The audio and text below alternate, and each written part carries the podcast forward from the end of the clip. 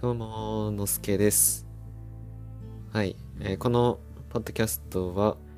ニュージーランドにワーキングホリデーに来ているのすけが、現地で感じたこと、思ったこと、経験したことをラフに語っていくラジオです。はい。えっと、ポッドキャスト、ちょっと間空いちゃったんですけど、撮っていきます。で、えっと、今日はですね、お便りを読もうかなって思ってるんですけど、ちょっとその前に、実は先日、サッカーの女子ワールドカップに現地で観戦をしに行きまし観戦をしました。っていうのも今ちょうどワールドカップが開催されていてでその開催国がオーストラリアとニュージーランドこの2国での共同開催でで知らなかったんですよ本当に。そもそも今年が女子のワールドカップってことも知らなくてで乳児来てで一緒に働いてるなおかつ住んでいるたけさんからたけさんたけさんからあの試合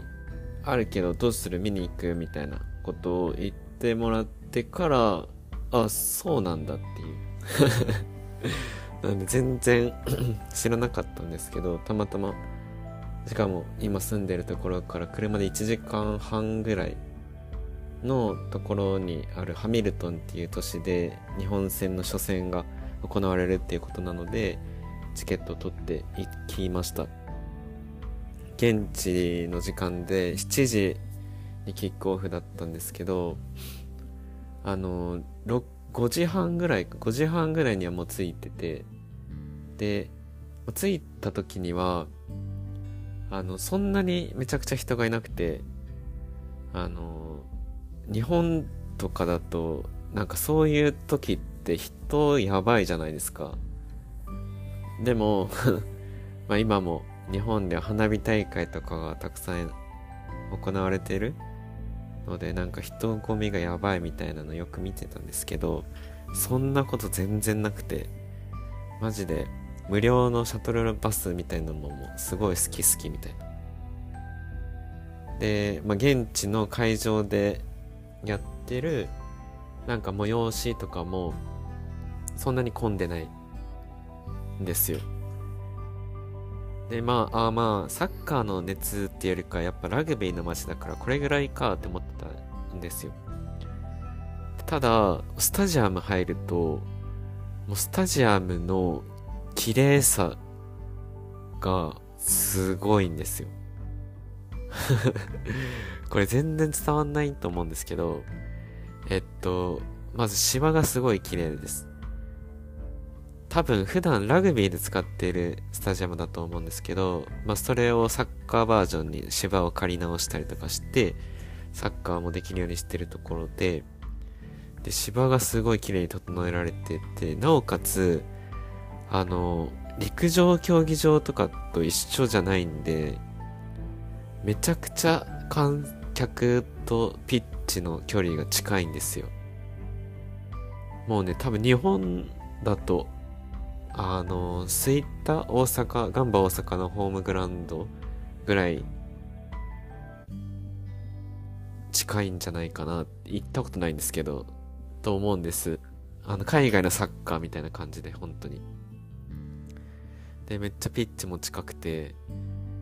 で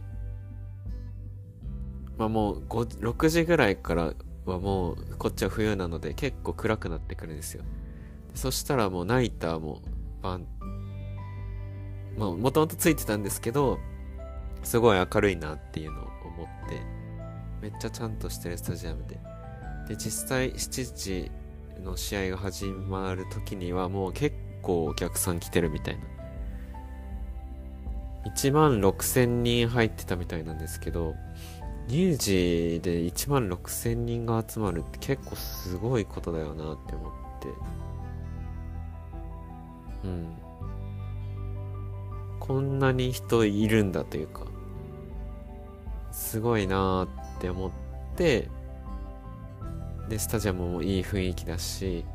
で試合が始まってやっぱりね現地で試合見るのめっちゃ楽しいですよ。久しぶりに試合を生で見たんですけどやっぱり動きとか球際だったりとかパスのスピードとか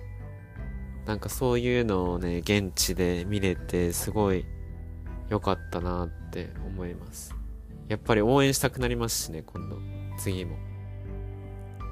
結局試合は5-0で日本が勝ったんですけどあの5点もねやっぱ点が入るって楽しいんですよ。途中ねいろいろ VAR とかでゴールの取り消しが何回かあったりとかもしてなんかあの観客乳児の観客とかもえこれ入った VAR どっちみたいな 途中からちょっと喜びづらくなってるみたいなのもちょっとそれはそれでおもろかったですね。で途中でねみんなで日本コールしたりとかザンビアコールしたりとかもうなんかどっちも応援してる感会場全体が。でまあもちろんね熱烈な日本のサッカーのファンの方もいるいたり、まあ、ザンビアもしっかりって感じだったんですけどニュージーの方的にはどっちもやっぱ応援しようっていう感じで。でそういう雰囲気もなんかすごいギスギスしてなくて楽しめましたね。またね、あの、ハミルトンで試合やること、日本が試合やることは多分ないんじゃないかなって思うんで、まあ次ね、見れるかわかんないんですけど、まあ機会がもしあったら見てみたいなと思います。あの、ワールドカップ初の生で見た試合だったので、めっちゃ行ってよかったなって思ってます。はい。えー、近況というか、ちょっと最近のトピックはそんな感じ、そんなところで。じゃあお便り来てるので お便りを読ませていただきます。えー、ラジオネーム、バブエってる人から。改めて、ニュージーランドで自分にインプットしたい価値観ってどんなこと？のすけってどんな人になりたい？それは実現されてきてるのかな？うん私はジンバブエで迷子になりかかっているので聞きたいです。というお便りです。ありがとうございます。あのー、このバブエってる人は今ジンバブエにジャイカって言っておりまして、えー、わざわざね、ラジオも聞いてくださって、お便りもありがとうございます。逆に、このね、バブエってる人の、もうポッドキャストを撮っていて、で、そのポッドキャストでジンバブエの人の特徴？とか、なんか水が出ないっていう事件だったりとか、あの、ジンバブエならではのすごい面白い情報情報というか、起こってることを発信しているポッドキャストがあるので、まあ、もしよかったらね、皆さんも聞いてみてほしいなと思います。あの、今回の話の概要欄にそのポッドキャスト貼っとくので、もし気になってる、気になる方いたらちょっと聞いてみてください。で、質問ですよね。あ自分にインプットしたい価値観ってどんなことっていうのと、どんな人になりたいかっていう。これね、あの、実は、実はというか、先週ね、本当に考えていたんですよ。なんか、うんやっぱ仕事もこう慣れてきて、なおかつ仕事のすごい疲れも溜まってきて、毎日ね、体バキバキにしながら、筋肉痛になりながら、働いて、で、生活してるんですけど、なんかねこの日本人が周りにいたりとかこう英語をそんなに使わなくても生活できたりとかでまあそんなに良くない劣悪とはまではいかないけどっていう場所に住んでてでなんか毎日すごい肉体労働してるみたいなこうことをふっとなんか客観的に見てしまって何してるんだろうな自分ってなったんですよ。でなった時にあのー、改めてねこの1年間後悔しないために目標を定めようというか定めるというか目標をね一旦掲げようと思ってマンダラチャートっていうまあよくね大谷翔平が書いてでこれでプロになったみたいな言われてるあの9つのマスに目標とか自分の行動指針を書くみたいな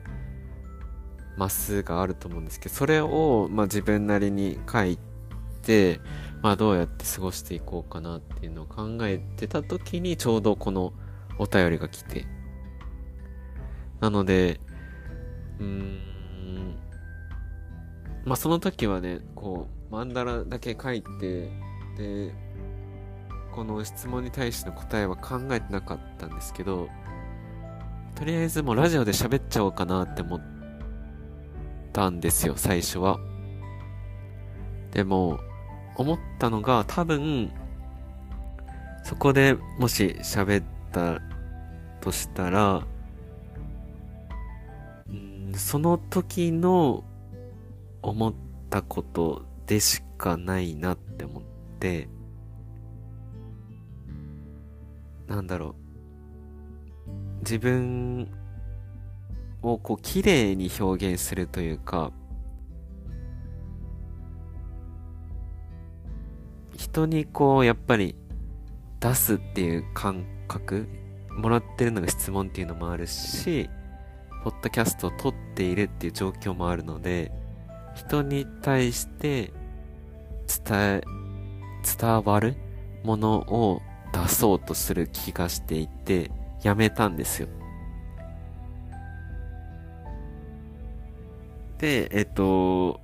この土日とかで改めて考えて、まあ、どんな価値観得たいかなって思った時に、うーん、やっぱり、この、自然豊かな暮らしなんだろう、物が溢れてないし、日本とはまた違ったこう、豊かさがある。違う時間の流れ方をしている場所が、まあ自分は好きだし、でもただ自分個人的には日本に帰って過ごしたいなっていうところもあるんで、えっと、ここでの生活とか暮らしを通して、ほん、えっと、この中で自分は何を求めているのか、何が好きなのかっていうのを、ここでの暮らしもそうだし、あと現地のニュージーランドの人と関わる中での気づきとか、思ったこと、あとは自分の感情とかっていうのを、うん改めて、うん、棚卸しというか感じた時に棚卸しして、で、そこから、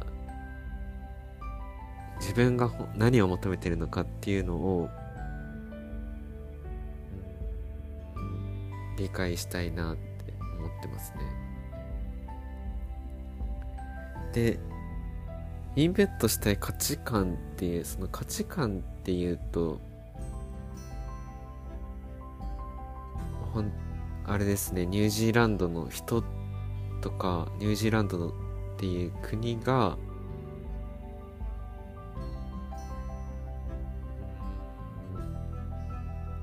大切にしていることというか何を軸に彼らがここで生きているのかでそれがあるからこそ今こういう乳児の暮らしっていうのがあるかなと思ってるので彼らとかこの国が大事にしてるのことって何だなんだろうなっていうのをうん知りたいなとは思いますね。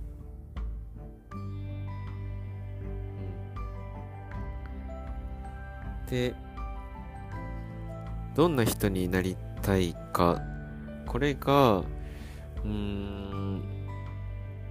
自分のね人生の中でどういう人になりたいのかっていう多分質問なのかもしれないかなって読んでて思ったんですけどこれ難しいっすよね。なんかどんな人になりたいかっていうのを人生の尺度で見た時にすごい難しいなって思ったので一旦ねこのニュージーランドに来ている間でどういう人間になりたいかっていうのを考えてみたんですよ。でえっとこれね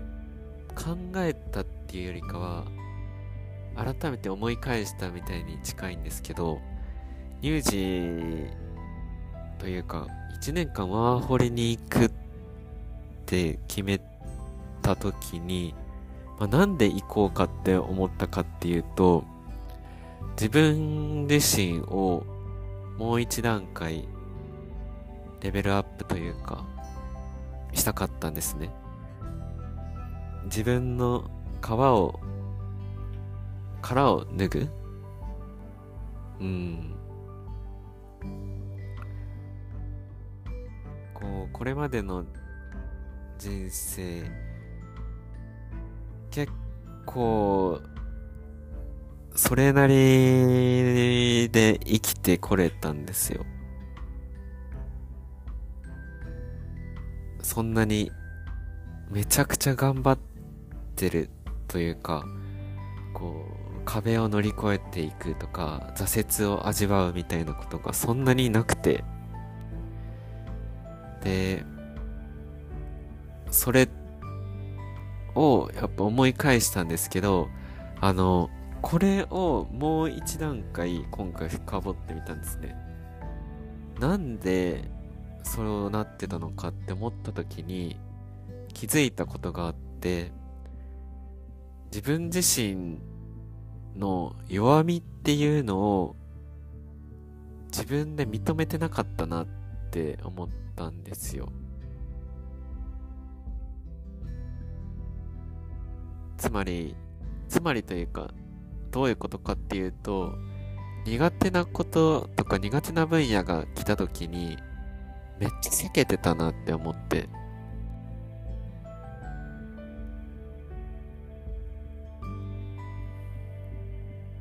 嫌なこととかが起こりそうだなって思うとなんかそうならないようにしてたし自分がわからないこととかもわからないってそんなにこう言い切れずになんとなく人に合わせてしまったりとか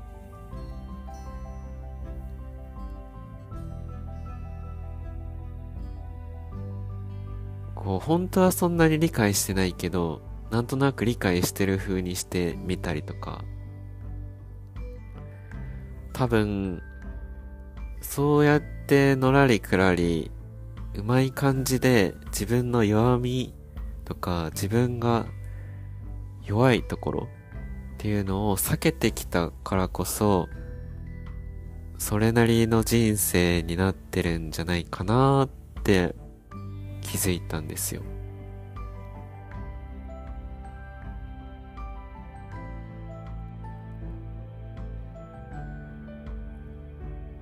あの、乳児とか、乳児っていうか、ワーホリに来た目的とは全然大筋はずれてないんですけど、それをもうちょっと深掘った時に、まあそういうのが弱みを自分が認識してないというか弱みを認めようとしてない自分がいるって気づいた時に、じゃあこれからどうしようかっていう、こう行動指針とかにつながってきたんですよ。自分が苦手だなとか、わかんないなっていう部分をこれから逃げずに、わかんない時はわかんないっていうし、苦手な時は、苦手で分かった上で試してみるとか、なんか、こう言い訳をしないっていうことを心がけて行動していきたいなって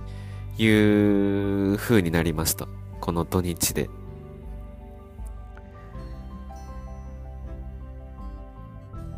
で、そうだな。それが何につながるかっていうのがどんな人になりたいかっていうところだと思うんですよ。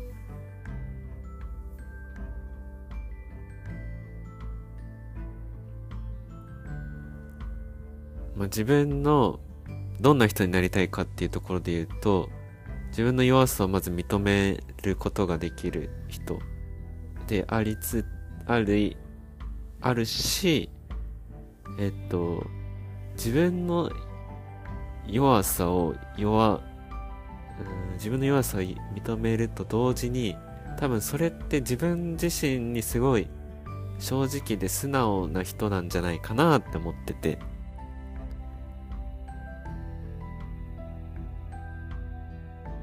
かんないことはわかんないって言えるっていう言えたりとかで自分に変なプライドがないわけじゃないですか。そういう強がりとかもせずに、素直に純粋に一人間として立てる、自立することができる人間になりたいなって思いましたね、この一年間を通じて。で、ちょうどね、ワーホリって、あの、わかんないこととか初めてのことばっかりじゃないですか。だからめっちゃいい機会だなと思ってて。自分が知らないこととかわかんないこととかは知らないって言うし、わかんないって言うし、で、多分そういうのを続けていけば自然と、うーん、あ、わかんないって言っていいんだっていう経験とかも生まれてきそうだし、強がんなくても全然いいじゃんって思えてきそうな気がしてるんですよ。だからもうこの乳児の生活ではそういう自分の失敗体験みたいなのを失敗体験っていうか知らないことたくさんあるなとかは自分まだまだ全然うんこれできないなとかなんかそういう経験をたくさんしたいなって思いますね。うん。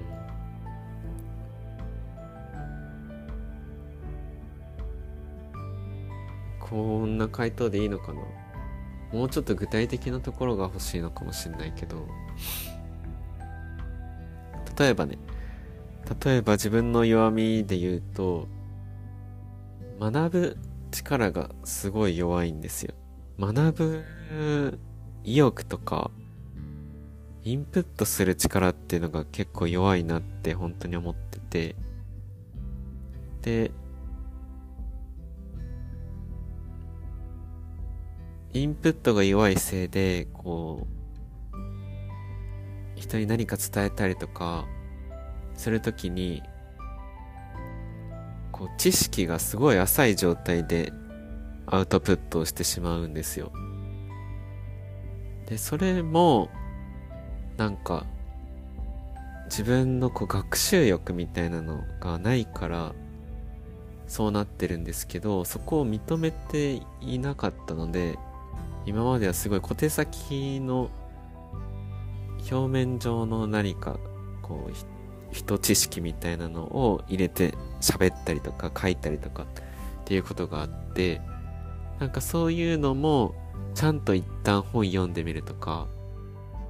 ちょっとちゃんと人に聞いてみるとかなんかそういうことをしてこう時間をかけてもいいかなと思ってるんで。そういう乗り越えるみたいな時間をあ乗り越えるとか蓄えるみたいな時間を作ってアウトプットするみたいなことをしてそのインプットが苦手っていうことをちょっとでもね乗り越えられたらいいなって思ってたりしますね、まあ、他にもね多分めっちゃあると思うんですけどあの一旦ね今はこう自分の弱いところを自分の弱みを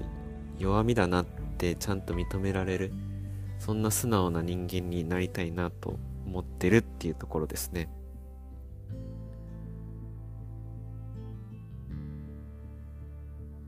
なんか本当は本当はっていうか多分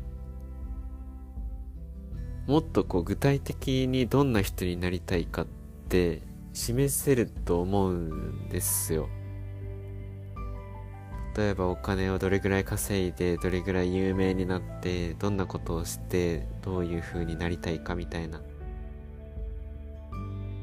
でも多分ね俺まだそこのレベルじゃないんですよねとりあえず今のこの目の前の自分っていうところっていうのを一旦認めた上でどうなりたいかっていうのを考えないとまたいろんなところで言い訳しそうな気がするしまたいろんなところで、うん、なんかそれなりに過ごしそうだなと思ってるので。ただね、まあ、そこはもう考える具体的なところも考える必要もあるかなと思うので後々ねおいおいそういうところも考えていきたいなと思ってます。はい。ちょっと、話がずれたのか、ずれてないのか、答えが出たのか、出てないのか、回答がこれで良かったんですかね、バブエってる人さん。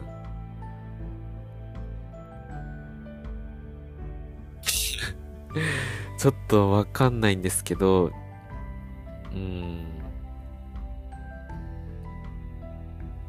一旦って感じです。もちろんもっと深い、深いというか、うん具体的なところはやっぱ必要だなとは思いつつ、俺は今一旦これかなって思ってますね。うん。で、今、ちょっとうまく喋れてるかすらもちょっと怪しいと思うので、もしよかったら、あの、昨日とかに上げてるノートにそこら辺の今話したことが言語化されてるので、もしよかったらリンク貼っておくので、そのノートから、まあ、文章の方がわかりやすいとか理解しやすいなって思う方いたら、そっちから読んで、えー、分かってもらえるとすごく嬉しいなと思います。逆にみんなどうなんですかね？どんな人になりたいって聞かれた時なんて答えます？ねえ、難しいですよね